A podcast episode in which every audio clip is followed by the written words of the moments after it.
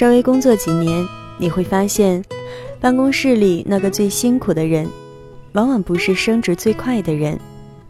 所以，辛苦工作不等于善于工作，而善于工作的一个必备条件就是效率高。用咱们说法就是有产出。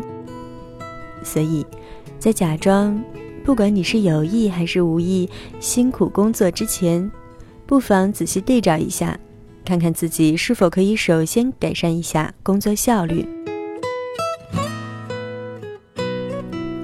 欢迎收听第八十八期的小猫陪你读文章，在这里，让小猫用温暖的声音陪你成长。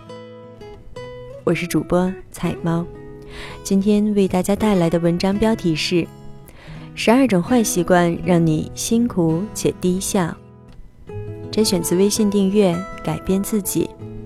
在此，非常感谢原作者为我们带来的精神财富。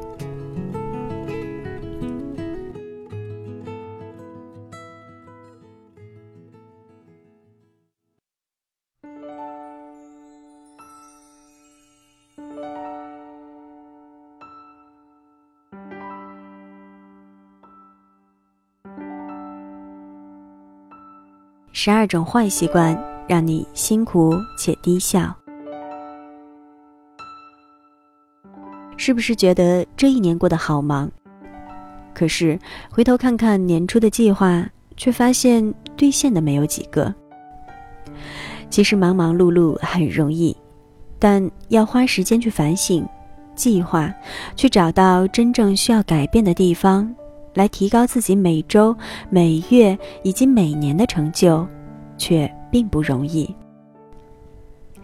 也许你还没发现，你的生产力正阻滞不前，是时候梳理一下坏习惯了。以下十二个坏习惯，毫无疑问会扼杀掉你的生产力。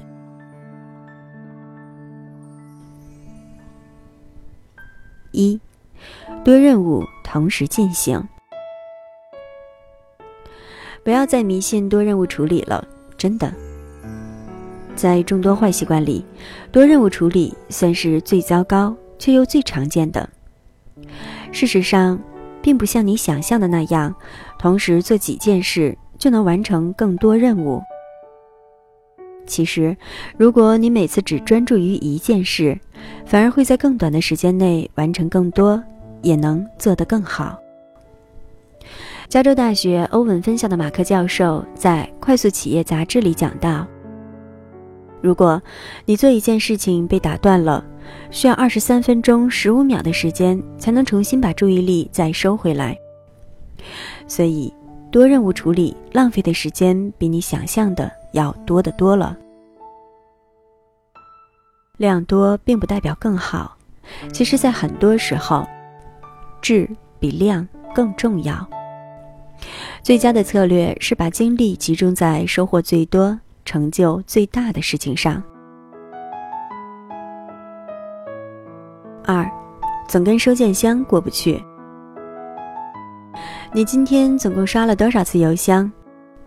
总有那么些人，每天跟自己的收件箱过不去，一直在看邮件、写邮件，就是不做正经事。你发的越多，就可能收的越多。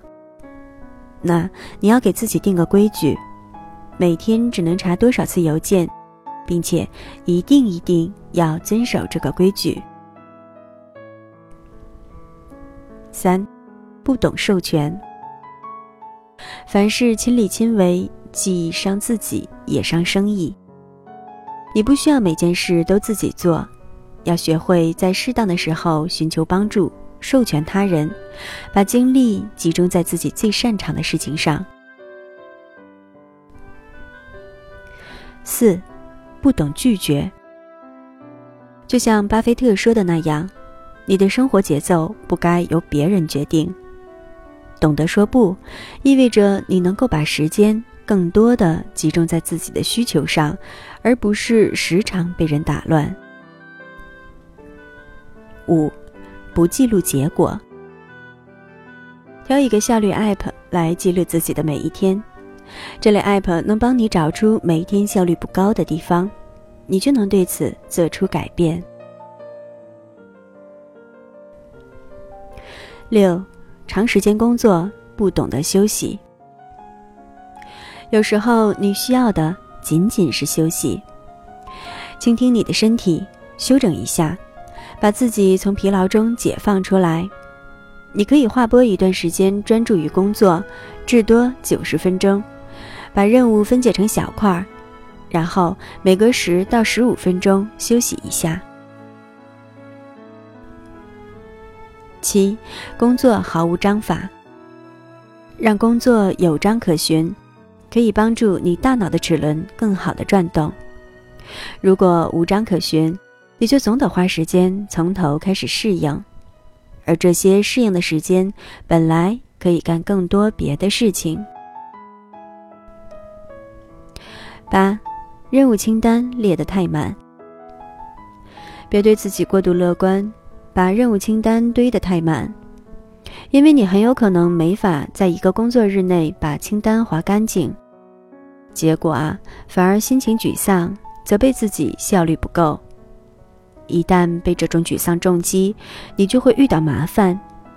工作压力过大就是麻烦之一。九，社交依赖症。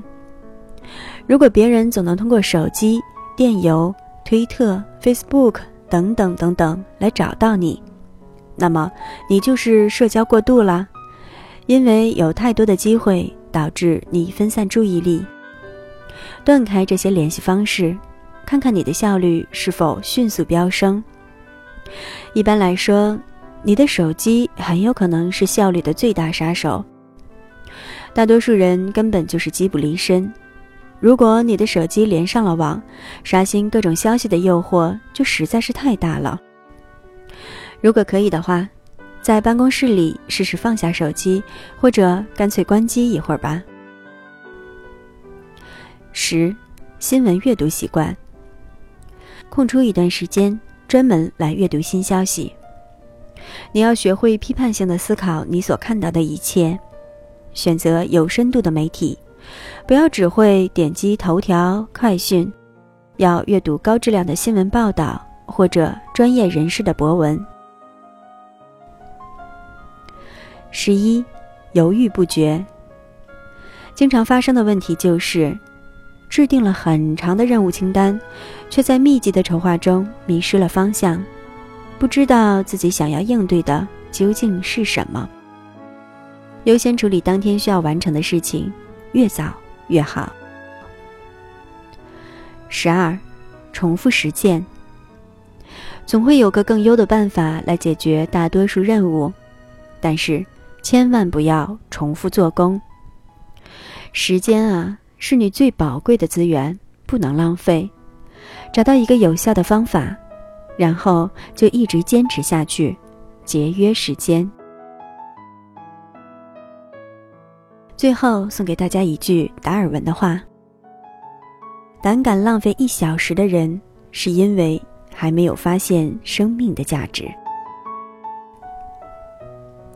这里是此刻的你我电台，小猫陪你读文章栏目，小猫陪你读文章，遇见美文，共同分享。